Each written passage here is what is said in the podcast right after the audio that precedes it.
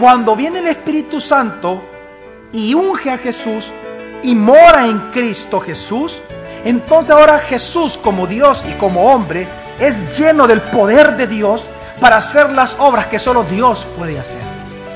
Bienvenido a Gracia y Verdad, un espacio donde aprenderemos sobre la palabra de Dios a través de las prédicas del pastor Javier Domínguez, pastor general de la iglesia Gracia sobre Gracia.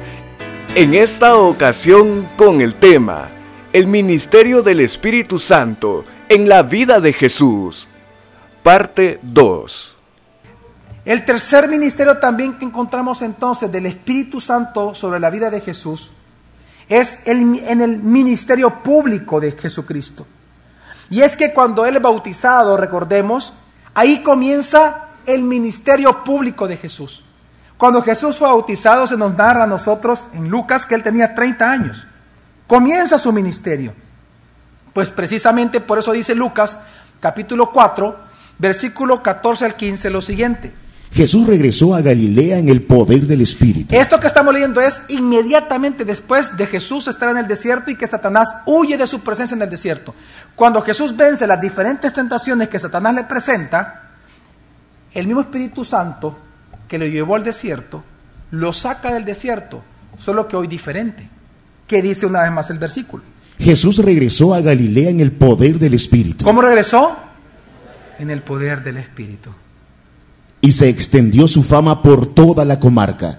Y él enseñaba en las sinagogas de ellos, siendo admirado por todos. Ahora, ¿por qué el Espíritu Santo? Fíjese bien, ya respondimos la pregunta, ¿por qué Jesús fue bautizado, llenado con el Espíritu Santo en su bautismo? Ya la respondimos.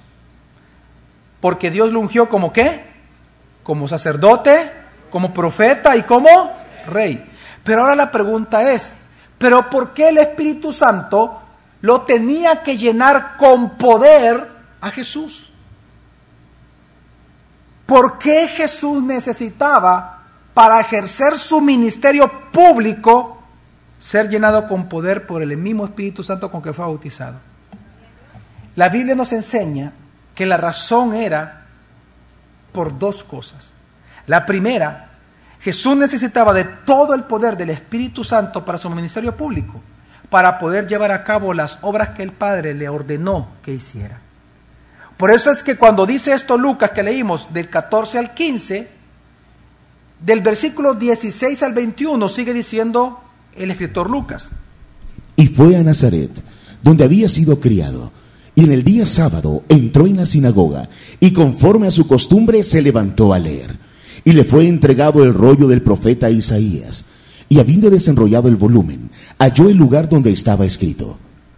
El Espíritu del Señor está sobre mí, porque me ungió para evangelizar a los pobres. Me ha enviado a proclamar libertad a los cautivos y restauración de vista a los ciegos, a enviar en libertad a los oprimidos, a proclamar el año favorable del Señor. Y habiendo envuelto el rollo, lo devolvió al asistente y se sentó. Y los ojos de todos en la sinagoga estaban fijos en él. Y comenzó a decirles, hoy se ha cumplido esta escritura en vuestros oídos. En el versículo 18, si lo ubicamos, dice, el Espíritu del Señor está sobre mí, porque me ungió. ¿Por qué qué? Pero ¿para qué fue ungido con poder Jesucristo? Y él dice, para y dice, el Espíritu del Señor está sobre mí porque me ungió para. Es decir, la pregunta es, ¿por qué Jesús tenía que ser lleno de Espíritu Santo para su ministerio público? La primera respuesta, dijimos, era para hacer las obras que el Padre le ordenó que tenía que hacer. Y por eso Jesús dice, porque me ungió para, ¿para qué? Evangelizar, proclamar, restaurar, liberar y enseñar. Es decir, cumplir toda la voluntad de Dios en el ministerio de la redención. Y es que sin el Espíritu Santo, Jesús, como Dios encarnado, no hubiera podido realizar su obra. ¿Entienda usted eso? Si Jesús no hubiera tenido Espíritu Santo, aunque Él era Dios encarnado, no podría haber realizado la obra que tenía que realizar. Pues como hombre, cuando Él encarnó, dice Filipenses capítulo 2, que Él renunció al ser igual a Dios. Amén. Él se despojó a sí mismo, dice la palabra de Dios. Esa palabra despojarse se refiere a que Él renunció a sus prerrogativas divinas, es decir, a sus derechos como Dios. Él no dejó de ser Dios, renunció a sus derechos cuando encarnó. Por lo tanto, si Él tenía que hacer las obras de Dios como Él era Dios, tenía que ser llenado de quién? Del Espíritu Santo, porque es Dios el Espíritu Santo y es la respuesta que estamos dando, por eso estamos hablando del ministerio. Entonces, cuando viene el Espíritu Santo y unge a Jesús y mora en Cristo Jesús, entonces ahora Jesús como Dios y como hombre es lleno del poder de Dios para hacer las obras que solo Dios puede hacer. Pero las hizo como hombre. Así que Jesús fue ungido precisamente para que viniendo como el segundo Adán, nos recatara a nosotros del pecado, pero no solamente del pecado, sino de las consecuencias de este ¿Qué es lo que Jesús se refiere en la porción de Isaías? No solamente Jesús vino a tratar con el pecado, sino con las consecuencias del pecado.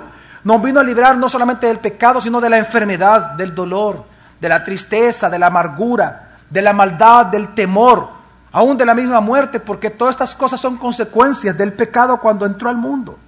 Por eso cuando en el Evangelio de Lucas a nosotros se nos narra que los fariseos cuestionaron el poder sobre el cual o el poder que Jesús ocupaba para hacer las obras y los milagros que él hacía, cuando los fariseos cuestionaron con qué poder tú haces lo que haces, porque quiero que entienda algo, los fariseos hasta el día de ahora no pueden negar los milagros de Jesús, no se pueden negar. Ellos miraban los milagros de Jesús. Ellos no podían negar, ellos no podían decir, no, es mentira ese milagro. ¿Cómo pueden decir que era mentira si el ciego ya miraba? Si el cojo andaba? Si el mudo hablaba, el sordo oía, los muertos resucitaban. O sea, ellos no podían negar los milagros. Lo que sí negaron era el poder bajo el cual lo hizo. Entonces, cuando los fariseos cuestionaron el poder bajo el cual Jesús obraba, los grandes milagros que obraba, ¿sabe qué fue lo que Jesús les respondió? Lucas capítulo 11, versículo 20, qué espectacular lo que Jesús les dice. Pero si con el dedo de Dios echo fuera los demonios, entonces ha llegado a vosotros el reino de Dios. Jesús deja claro algo. Deja claro bajo qué poder es que Él hace las obras que el Padre le pide hacer. Y Él dice que este poder se le llama, ¿cómo se le llama en la Biblia? El dedo de, ¿cómo se le llama? El dedo de Dios. ¿Quién es este dedo de Dios? En el mismo pasaje paralelo de Mateo, Mateo nos dice quién es el dedo de Dios. Mateo 12, 28 dice. Pero si por el Espíritu de Dios hecho yo fuera los demonios, entonces llegó a vosotros el reino de Dios. Pero si por el Espíritu de Dios yo echo fuera los demonios, entonces es porque a vosotros os ha llegado el reino de Dios, porque yo soy el rey. Lo está diciendo Jesús. Eso es ungido como el rey. ¿Quién es el dedo de Dios entonces? El Espíritu Santo. Ahora, ¿por qué Jesús no le llamó Espíritu Santo? ¿Por qué le llamó? ¿Cómo le llamó? ¿A dónde se le llama al Espíritu de Dios en la Biblia? Al Espíritu Santo. Que el Espíritu de Dios es una referencia al Espíritu Santo, pero ¿dónde? En, en el Antiguo Testamento. Entonces, tenemos que irnos al Antiguo Testamento. ¿En qué momento se le llama al Espíritu Santo el, el, el Espíritu de Dios y el dedo de Dios? Y es en Éxodo 8, 18 al 19 donde dice. Y los magos intentaron sacar los piojos con sus encantamientos, pero no pudieron. Hubo piojos sobre los hombres y sobre las bestias. Entonces dijeron los magos a Faraón, esto es el dedo de Dios. ¡Qué poderoso! Jesús le está diciendo, el mismo Dios, el mismo Espíritu que te sacó, oh Israel, de Egipto, el mismo que con sus diez milagros te liberó a ti, es el mismo que ahora reside en mí. Y por el poder de Dios yo echo fuera los demonios. Y si por el dedo de Dios yo echo fuera los demonios, es porque el reino de Dios está ahora con vosotros. Qué espectacular, mi rey. Qué espectacular, Jesucristo. El lleno del Espíritu Santo para hacer las obras que el Padre le pidió que hiciese. Ese mismo espíritu que con poder obró en el Antiguo Testamento ahora estaba en Cristo Jesús obrando las mismas obras que el Padre pidió que hiciese.